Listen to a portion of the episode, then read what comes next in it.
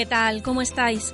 Nosotros con muchas ganas de empezar un nuevo programa de Alcalingua Radio L.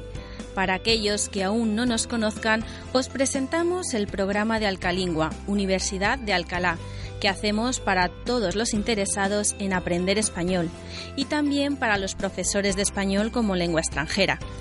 Ambos encontraréis aquí un buen material para aprender o para vuestras clases, depende de cada caso. En cada programa os traemos noticias y consejos, la sección en la que resolvemos tus dudas con los profesores de Alcalingua y la tertulia con los estudiantes.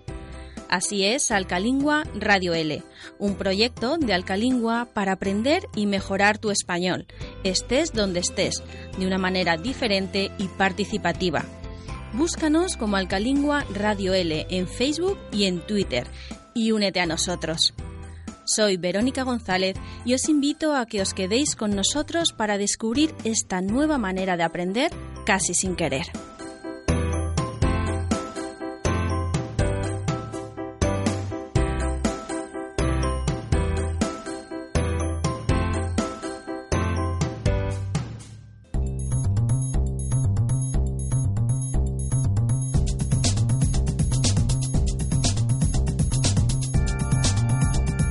Empezamos Alcalingua Radio L con la sección de noticias. Sergio Amate nos trae dos noticias. Hola Sergio. Hola Verónica. Vamos a empezar hablando de una fiesta tradicional en México. Vamos a hablar de la Feria Nacional de San Marcos, que se celebra este año del 14 de abril al 6 de mayo en la ciudad mexicana de Aguascalientes. La Feria Nacional de San Marcos, también conocida como la Feria de México, es una de las más antiguas e importantes ferias de México. Su celebración se remonta a 1828. En su origen era una feria para vender los productos de las cosechas y la ganadería, y se celebraba del 20 de octubre al 20 de noviembre. Actualmente se celebra entre abril y mayo para que coincida con las fiestas en honor del santo patrono, San Marcos. Su sede ha cambiado a lo largo de los años.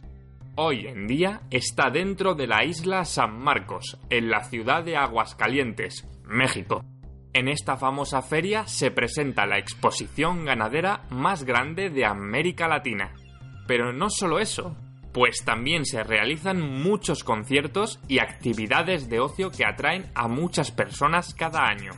Por supuesto, a lo largo de estos días también se come la mejor gastronomía mexicana.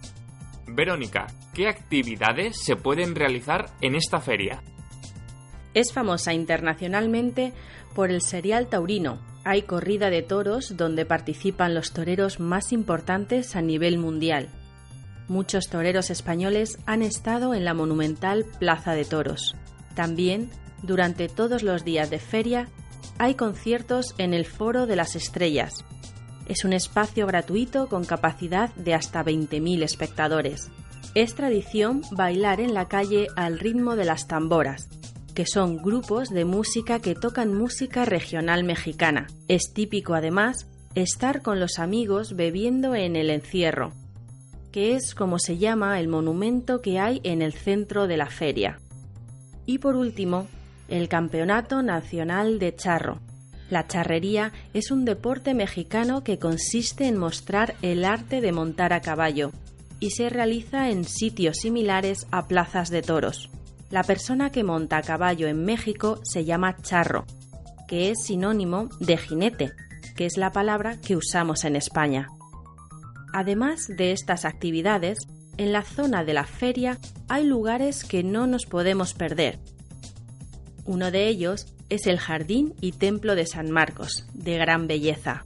Otro de los lugares principales es la isla San Marcos, conocida como el lugar de la familia. Es un espacio verde donde hay un lago artificial, diferentes sitios para comer y tiendas. Allí además se puede visitar la exposición ganadera de la feria y subirse a atracciones como la noria o una gran tirolina.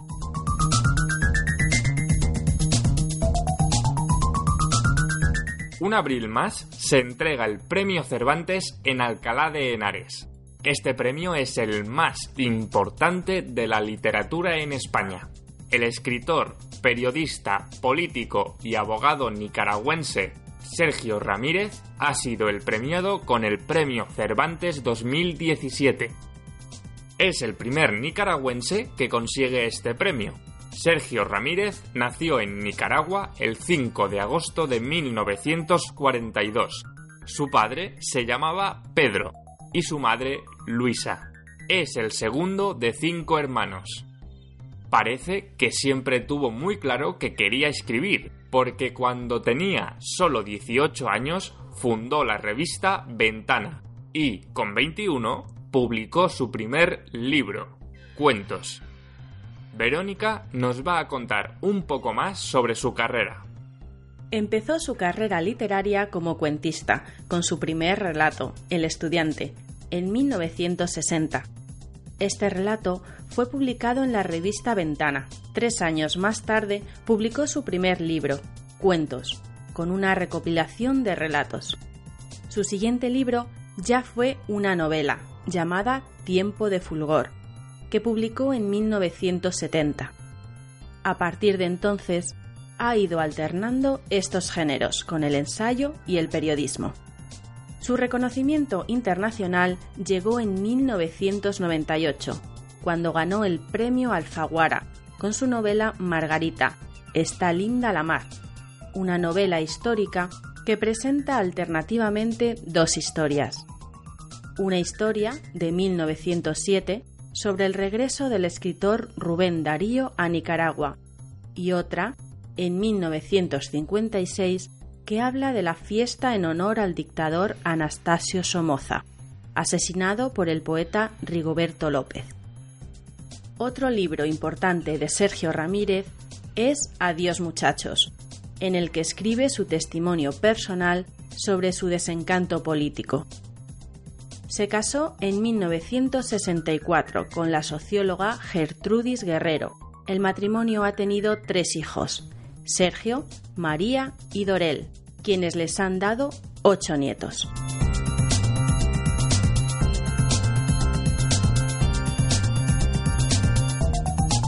Cuando uno se hace viejo, gusta más releer que leer. Pío Baroja, escritor.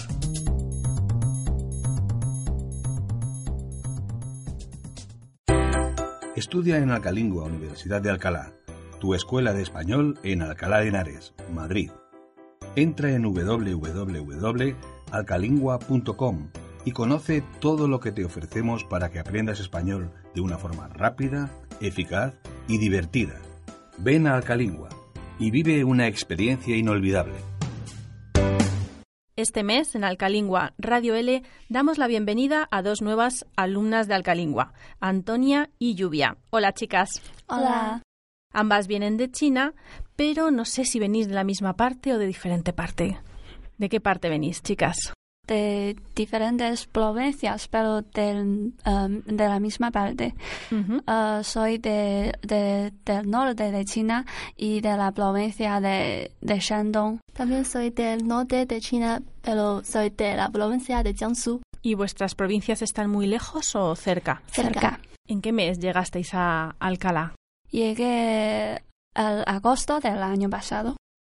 Yo también. ¿Y por qué habéis decidido estudiar español? ¿Por qué creéis que es importante? Mi bachillerato fue uh, es una uh, escuela de uh, lenguajes extranjeros y hay, una, hay un proyecto de Uh, para cultivar los estudiantes chinos uh, que aprenden idiomas extranjeros en el futuro. Y yo soy una de, del proyecto. Y por eso uh, por eso tengo que estudiar los idiomas extranjeros. Y cuando cuando se enfrenté a seleccionar los idiomas vacilé mucho entre el francés y el español. Pero justo en, en aquel año el español se convirtió en el segundo idioma que cuenta con uh, más hablantes en el mundo y por eso seleccioné el español. ¿Cuántos años llevas estudiando español? Llevo dos años estudiando uh, español en Mm. China. En China antes de venir aquí. Sí, Lluvia, ¿tú cuánto tiempo llevabas estudiando español? Mm, también dos años, ¿Y por qué decidiste estudiar este idioma? porque mm, los idiomas extranjeros son populares en China ahora y mm, el español es, creo que es lo más bonito. y la- eh, las personas que hab- hablan español encuentran trabajos fácilmente. ¿Qué otros idiomas son populares en China? inglés, francés también son muy populares. ¿Y las clases aquí en Alcalingua y los profesores cómo están siendo? Muy simpáticos. Creo que los profesores de Algalingua son la gente más simpática que me encontré en España. sí. ¿Sabíais muchas cosas de España antes de venir? No son muchas, pero eh, estudié eh, unos conocimientos sobre la cultura española y la literatura eh, española. Lluvia, ¿tú? ¿Sabías muchas cosas antes de venir? No sé mucho, ¿No? solo hablé en la clase. O sea, en China estudiabais el idioma, pero no estudiabais la cultura española. Cultura, eh, solo una parte, una parte de, de- sí, solo una asigna- asignatura sobre esto. Y a todo esto hay que añadirle la experiencia de grabar este programa de radio. Todo lo que estáis viviendo, además, pues grabar este programa de radio o podcast en el que vais a participar con vuestras recomendaciones. Empezamos con Antonia. Antonia nos quiere recomendar un libro. Cuéntanos. Sí, eh, el libro se llama Españoles de Tres Mundos. Es una colección en la que Juan Ramón Jiménez describió los personajes importantes eh, hispanohablantes que a él le interesaba mucho en el término eh, literario o artístico en aquella época. Y algunos de ellos eran sus amigos preciosos en la vida y por eso eh, lo- las descripciones eran muy vívidas e impresionantes. Eh, podemos sentir la gran fuerza de las palabras y frases solo a través de leer. Tardó 25 años en escribir este libro, he leído. Sí, ¿Por qué te gusta? porque por un parte eh, el autor utiliza la eh, prosa lírica para plasmar los personajes um, y eh, es decir, um, escribió una prosa corta para cada personaje eh, en la que hacía, había eh, centrado todas las características de su vida o de sus obras y así no nos sentiremos cansados cuando, cuando leemos porque parecen más como cuentos y anécdotas pero reales. Y por otra parte, el autor dedicó sus sentimientos e- y experiencias a las prosas, usando mucho la metáfora y el simbolismo, lo que hace que no nos faltará el interés para leer más. Y otro hecho importante es que conseguiremos mucha in- información sobre los personajes simbólicos y las condiciones sociales de aquella época y ampliaremos la perspectiva. Hay unas frases que um, me ha dejado mucha impresión, como por ejemplo, uh, el autor dice que uh, Salvador Dalí, Dalí era un pariente falso de Venus y uh, las poemas de Rubén Darío son, un, son la música creada por lila, violín, uh, flauta y la boca de mujeres. Y creo que son frases muy bonitas que nos enseñan el espíritu de los artistas. Vaya, sí que te gusta mucho este libro porque has dicho las frases sin leerlas, te las sabes de memoria. Sí, sí. ¿A ti quién, quién te recomendó este libro o por qué has descubierto este libro? Ah, es que el año pasado en la clase de literatura española ah, tengo que elegir un libro como un, como un trabajo.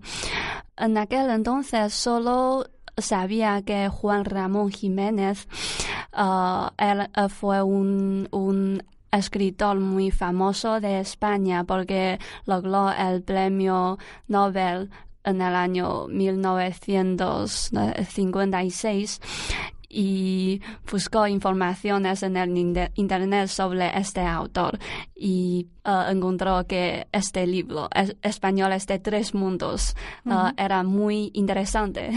y por eso. Ajá. ¿Le, has, eh, ¿Le has leído tú este libro, Lluvia? ¿Le conoces? No, he leído. ¿No? Yo tampoco, eh, si soy sincera, pero me parece muy interesante y quizás sea mi próxima lectura. Otro libro de Juan Ramón Jiménez, no sé si os suena o le conocéis, es Platero y yo. Sí, también es muy famosa, pero todavía no he leído. Ese no le has leído. sí. Voy a hacer una pequeña recomendación que tiene que ver. Esta es musical. Hubo un grupo de música eh, muy famoso que se llamó Platero y tú. El libro se llama Platero y yo y el grupo se llamó Platero y tú y fue un homenaje, un guiño a este libro. Y os recomiendo que busquéis música de este grupo o de su cantante que se llama Fito, porque es una música pues que parecen poesías cantadas y con la música sabemos que también se puede aprender idiomas. A mí es un grupo que me gusta mucho y además este año cumple 20 años, así que si queréis escuchar un poco de música diferente, buscad un poco de, de su historia musical. Lluvia quiere recomendarnos una serie. Tenemos todo tipo de recomendaciones, libros, música, serie. ¿Qué serie, Lluvia? La serie se llama Si fueras tú. Será una serie que se irá escribiendo, produciendo y rodando semana a semana eh, en función de las decisiones del público. La ficción web invita a los espectadores a, deci- a decidir el futuro de la protagonista, interactuar con ella. Sin duda, eh, es una serie totalmente fuera de lo cotidiano.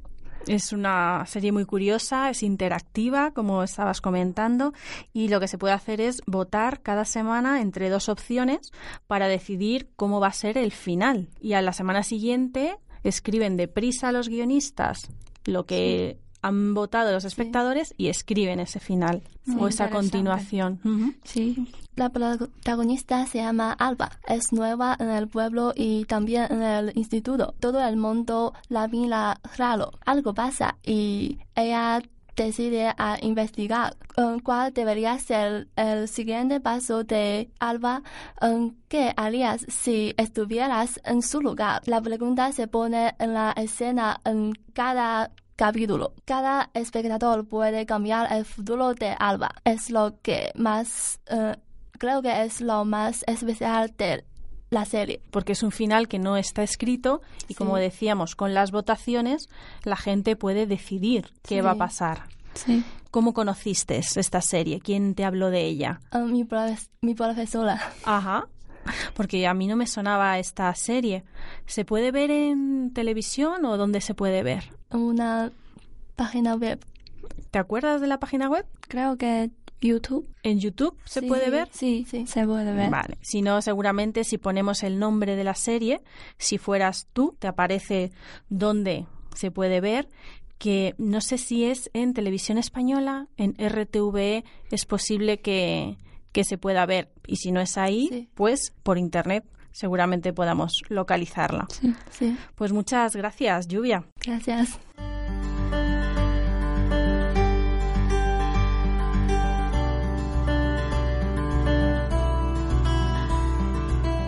Vamos ahora a seguir construyendo nuestro particular país ideal. Antonia, ¿a ti qué te gustaría traerte a España de China?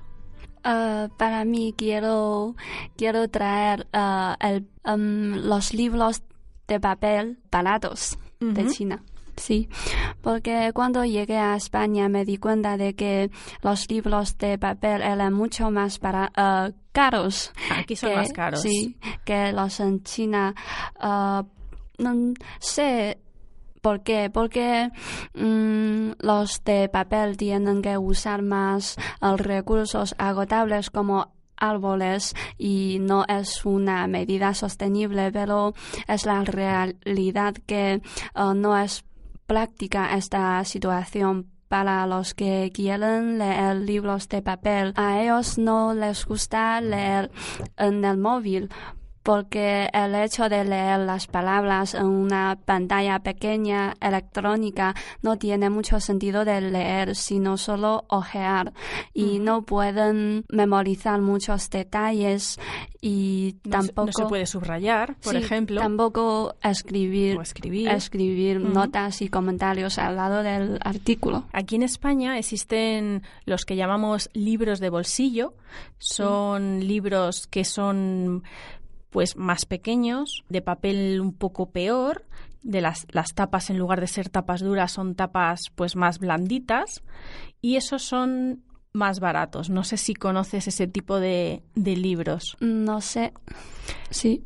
Pues eh, igual es por eso, no sé dónde has ido tú a comprar libros o dónde, dónde has mirado. Al lado de mi casa ah, está ah, la, la plaza mayor eh, y Sí. hay un- unos mercados cuando llegan los, lo- las fiestas y puedo comprar unos ah, libros pequeños en los mercados y también en los supermercados puedo ah, comprar libros en, en, en una tienda que se llama se llama Casa. casa de libros Sí. La casa del Ah, libro. la casa de libros sí Pues eh, si te gusta mucho leer y quieres buscar libros un poco más baratos, yo te recomiendo que cuando vayas a la casa del libro, por ejemplo, preguntes por la edición de libro de bolsillo. Ah, No sé si todos los libros tienen esa edición, esa versión, pero tú pregúntalo porque esos suelen ser más baratos.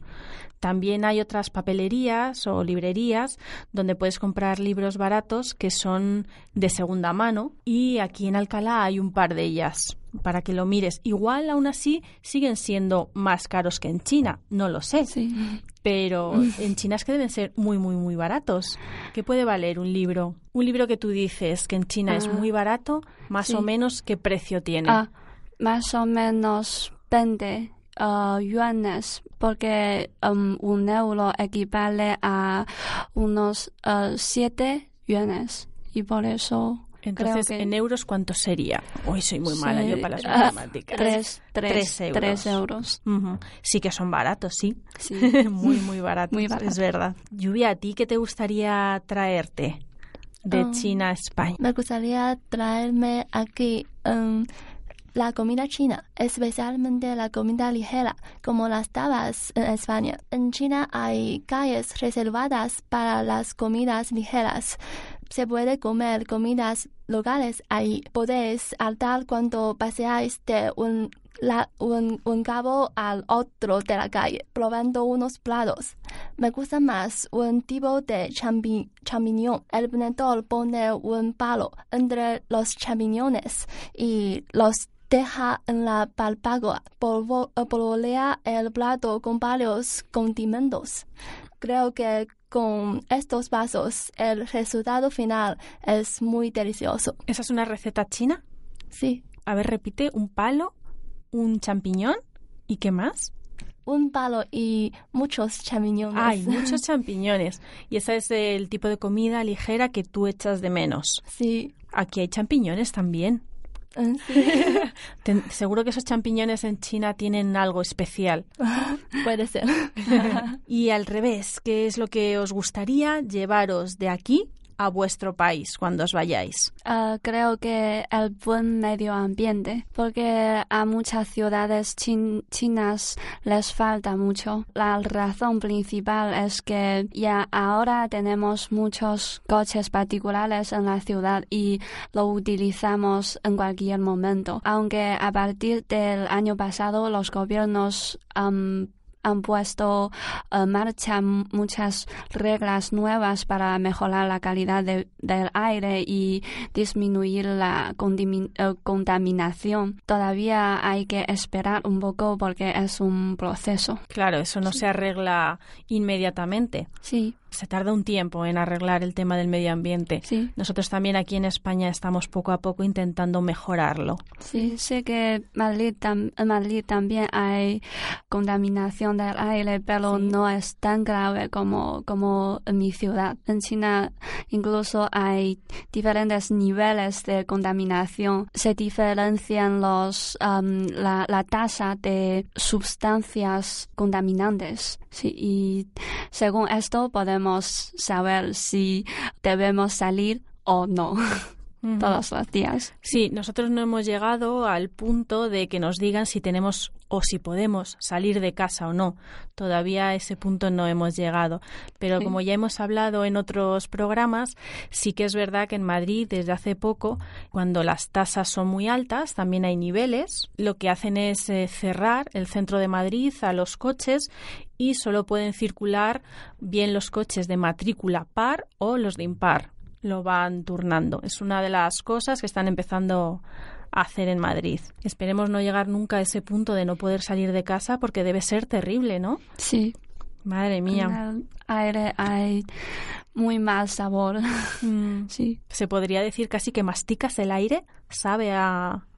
Mm, ¿Tiene sabor? Así. Sí. ah, no, no sabor, olor. Olor. Olor. Ah, Sí. al final es desagradable, de todas formas. Sí. Pues muchas gracias, Antonia. Lluvia, ¿a ti qué te gustaría llevarte de España? Um, quiero llevar a mi país el yogur español. Guau. Es un poco raro, ¿no? Um, se dice que el yogur es bueno para la salud, por eso desde niña um, bebía yogur chino, pero a decir verdad no, uh, no me gusta el sabor. Y cuando llegué a España describí que uh, el yogur aquí es delicioso. Aquí hay muchos tipos de yogur. Sí, Sí. ¿Cuál es el que más te gusta a ti? Um, me gusta el yogur original con fle- fresa. ¿Con trocitos de fresa? Sí, sí. Porque también hay yogur de fresa que tiene Ah, solo el sí. sabor. ¿Cómo son los yogures en, en China? Porque has dicho beber yogur. Es líquido. Más como un líquido que lo de España. Sí. Es más como un vaso de leche igual. Pero no tan. Es una cosa intermedia Sí. entre sí. la leche y el yogur. Ah, sí. Ujú. O sea que te gustan los yogures. Me pareció muy curioso cuando lo dijiste. Sí, tenía yo curiosidad por saber cómo son los yogures en China. A decir verdad, no puedo encontrar um, la, claramente la diferencia entre ellos. Pero el, sa- el sabor de yogur de aquí um, es más original. Ujú. Sí, y Sí. También tenéis mm, yogures de sabores en China, sí, y también hay yogur de trocitas de con trocitos. sí, eh, con trocitos de frutas. Ajá. Sí. Pues ahora tengo yo curiosidad por probar un yogur chino. Me apetece probar uno. Pues muchas gracias, chicas, por vuestras recomendaciones y por ayudarnos a seguir construyendo el país ideal. Ha sido muy divertido. Espero que lo hayáis pasado muy bien. Gracias. Y una última pregunta. Cuando volváis a vuestro país, ¿qué tenéis pensado hacer? Quiero visitar a mis familiares. Ujú. Sí. Y también tengo que volver a mi uh, univer- universidad para termi- terminar uh, mis cursos ahí. Volver un poco a, a la vida normal, ¿no? Sí. Ahora, este- bueno, esto no es que no sea vida normal, pero sí. es diferente. Sí, ahora es más como un viaje, un viaje largo. Un viaje muy largo. Pues espero que, que lo sigáis disfrutando y pasando muy bien y sobre todo aprendiendo mucho español. Gracias.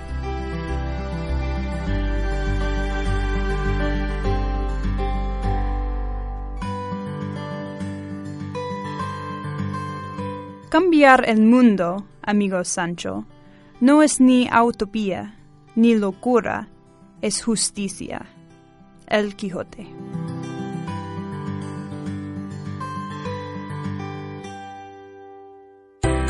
Aprende español desde tu país. Conoce los cursos online de Alcalingua, que te permitirán practicar español desde cualquier lugar. Contarás con un tutor que te ayudará a mejorar de una forma cómoda y eficaz.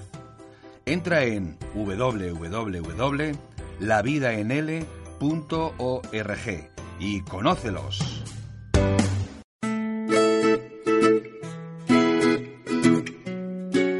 En la sección de consejos de Alcalingua Radio L de este mes vamos a hablar sobre consejos para buscar trabajo. En concreto, vamos a dar 10 consejos para que sea más fácil buscar trabajo. Sergio, ¿cuál es el primer consejo? El primer consejo sería que tienes que conocerte. Esto significa saber cuáles son tus puntos fuertes y tus puntos débiles. Coge papel y boli. Haz dos columnas. Una columna de fortalezas, tus puntos fuertes, y otra de debilidades, tus puntos débiles. Así sabrás qué es lo que debes mejorar. Además, este ejercicio te servirá para las entrevistas de trabajo, ya que suelen hacer este tipo de preguntas sobre lo mejor y lo peor de los candidatos. También tienes que conocer y definir tu perfil profesional.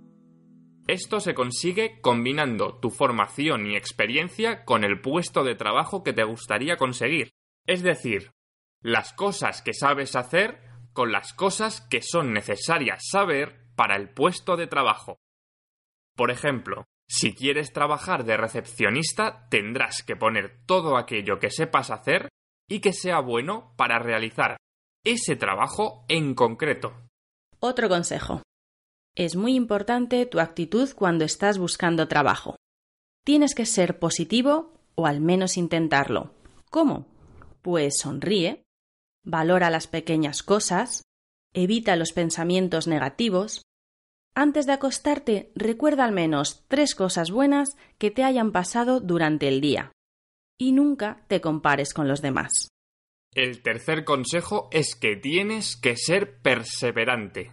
Buscar un trabajo es un trabajo en sí y, en ocasiones, te llevará mucho tiempo. Coge de nuevo papel y boli y escribe estas palabras para buscar su significado. Perseverancia, tenacidad, constancia, empeño, insistencia, tesón. Pone en práctica estas palabras cuando estés buscando trabajo. Tienes que tener paciencia, que no significa tomárselo con tranquilidad. Si buscas empleo diariamente, seguro que antes o después lo lograrás. No hay que ponerse una fecha. Buscar trabajo tiene que ver con dos aspectos, tú y la empresa. Haz tu parte y ten paciencia, pero no te duermas en los laureles. Sin prisa, pero sin pausa. Planifica. Una buena planificación te ayudará a ser perseverante y a tener la sensación de control. Sexto consejo. Usa más de un canal para buscar trabajo. No te centres en buscar trabajo solo por Internet o solo entregando currículums en mano, ni solo por redes sociales o en empresas de trabajo temporal o portales de empleo. Intenta siempre combinar varios canales. Cuantos más canales uses, mejor. Hablando de redes sociales, ¿sabes por qué es bueno usarlas para buscar trabajo? El 70% de las personas que buscan trabajo lo hacen en redes sociales, y no querrás quedarte fuera, ¿no? Las empresas publican cada vez más ofertas de trabajo en redes sociales. Si no sabes usar las redes sociales, es posible que las empresas te descarten como candidato, porque entenderán que no te has adaptado a los nuevos tiempos. Busca empleo entre la gente que conoces. No descartes esta opción. Pregunta a tus amigos, familiares, compañeros de clase, compañeros de anteriores trabajos. Seguro que conoces a mucha gente, ¿verdad? ¿Quién sabe? Quizás alguno pueda ayudarte. El octavo consejo ya lo hemos hablado en el programa número 18. Elabora un buen currículum. Es importante aprender a hacer un buen currículum, ya que es la primera impresión que tiene la empresa de ti y la llave que te abrirá la puerta al siguiente paso, la entrevista de trabajo. Este es un buen tema para otro programa, así que posiblemente en otra ocasión hablemos sobre consejos para realizar una buena entrevista de trabajo. Es muy importante que no dejes nunca de formarte, especialmente mientras estás buscando trabajo. Nunca sabes si vas a estar mucho o poco tiempo esperando a que te salga un trabajo. Así que lo mejor es que lo aproveches. Haz cursos. ¿Por qué es importante aprovechar este tiempo? Bueno, pues tendrás mejor autoestima. Sentirás que estás haciendo algo útil y beneficioso, que no solo te aporta nuevos conocimientos, sino que llena tiempos muertos en los que podrías caer en el desánimo. Y además aprenderás cosas que podrás poner en el currículum y rellenar espacios de tiempo que dan mala impresión. No queda bien si en un año no has hecho nada, ni estudiado, ni trabajado. Por último, lleva una vida saludable. Es fundamental que el cuerpo y la mente estén en equilibrio, así que no descuides la alimentación y haz deporte. Saca tiempo para buscar trabajo, formarte y llevar una vida saludable, para que cuerpo y mente funcionen de manera coordinada. Sergio, muchas gracias. A vosotros. Pues estos han sido los 10 consejos para que te sea más fácil encontrar trabajo en España. ¿Conoces otros consejos? ¿Existe alguna diferencia en tu país? Si quieres, puedes comentarnos algo sobre este tema en nuestras redes sociales. Búscanos, síguenos y comenta en Alcalingua Radio L, tanto en Facebook como en Twitter. Ama no lo que eres, sino lo que serás. El Quijote. ¿Te gusta la enseñanza del español y su cultura a extranjeros? ¿Quieres ser un profesor competente, dinámico e innovador? ¿Quieres obtener un título oficial? En la actualidad hay una gran demanda de profesores de español en el mundo. Conoce el máster universitario en enseñanza de la lengua y la cultura hispánicas para profesores de primaria y secundaria de la Universidad de Alcalá. Este máster semipresencial te permitirá obtener la formación que necesitas de una manera integral, flexible y eficaz. La cuarta y última sección de Alcalingua Radio L es la sección con los profesores. Una sección en la que los profesores de Alcalingua nos ayudan a entender mejor algunos aspectos de nuestro idioma con explicaciones, ejemplos y ejercicios. Hoy está de nuevo con nosotros María Jesús Madrigal. Hola María Jesús, bienvenida. Hola Verónica. Este mes vamos a hablar de ortografía. Vamos a hablar de palabras que solo se diferencian en el uso de la letra S o C o Z. Esto muchas veces provoca confusión, porque en la mayor parte del mundo hispano el sonido de estas tres letras es el mismo. Es el sonido S. Nosotras, como somos del centro de España, podemos diferenciarlo en nuestra pronunciación, pero en la mayor parte del mundo hispano tienen el mismo sonido, y por ese motivo a menudo hay errores con la ortografía. Así que, con la ayuda de María Jesús, vamos a hacer un repaso por varios pares de palabras que suenan igual, pero su significado es diferente. Se escriben con S, con C o con Z. Sí, así que vamos a poner un ejemplo. Es lo mismo cazar con Z que cazar escrito con S. No, no es lo mismo. Cazar con Z se refiere a buscar o seguir a las aves, fieras o otras muchas clases de animales para cobrarlos o matarlos. Y casar con S es contraer matrimonio. Así es.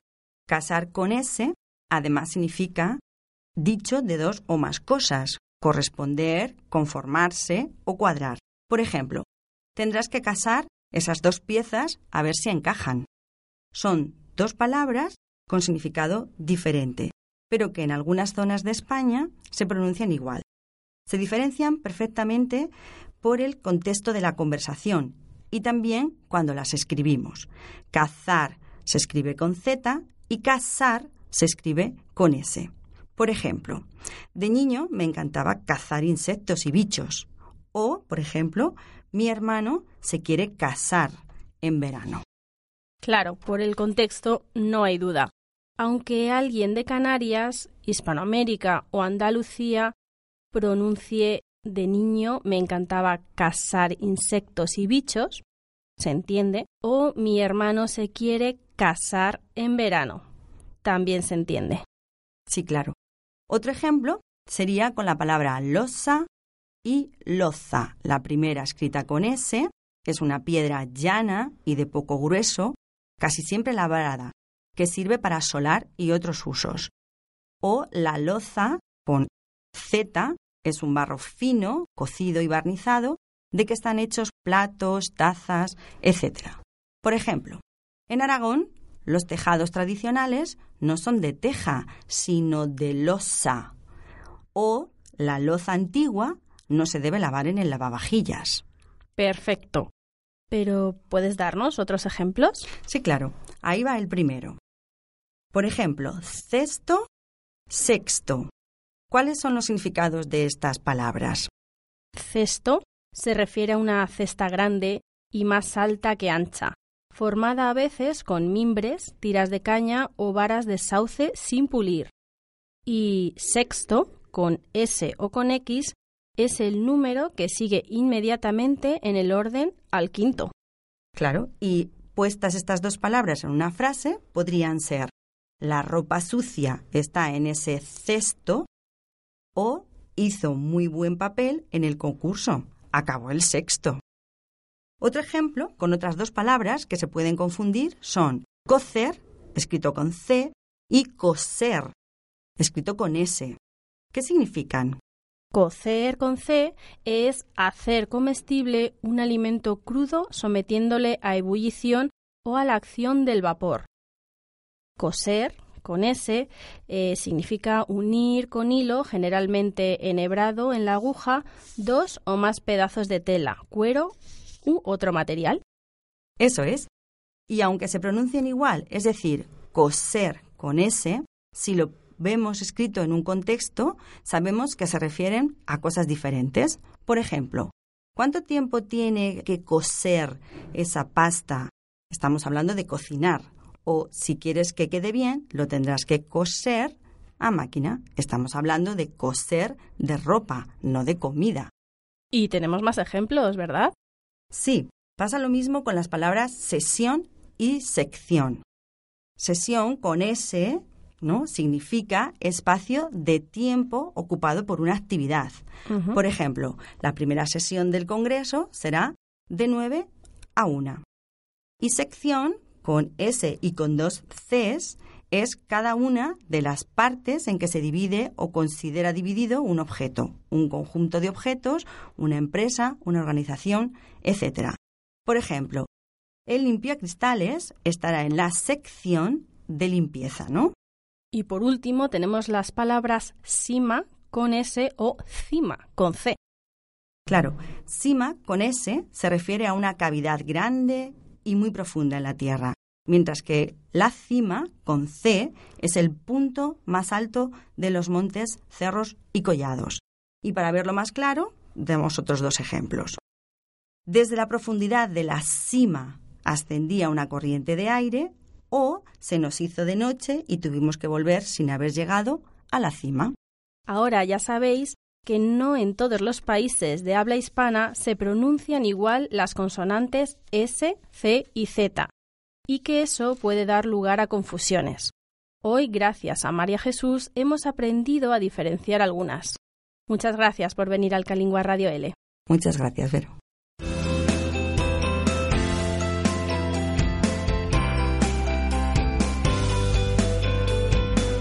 hemos llegado al final del programa. Ahora es cuando empieza tu parte para seguir aprendiendo. No dejes de practicar español con nosotros. Todos los programas los puedes encontrar en iVoox. Puedes escucharlos, descargarlos, incluso comentarlos y suscribirte para no perderte ninguno. Escúchalos cuantas veces quieras. Ya sabes, cuanto más practiques y escuches un idioma, mejor para que lo aprendas. Y si tienes alguna duda, pregúntanos.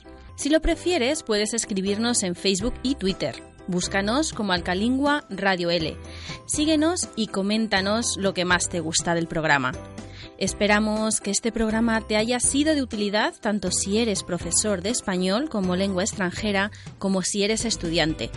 Saludos de Sergio Amate y de quien os habla, Verónica González.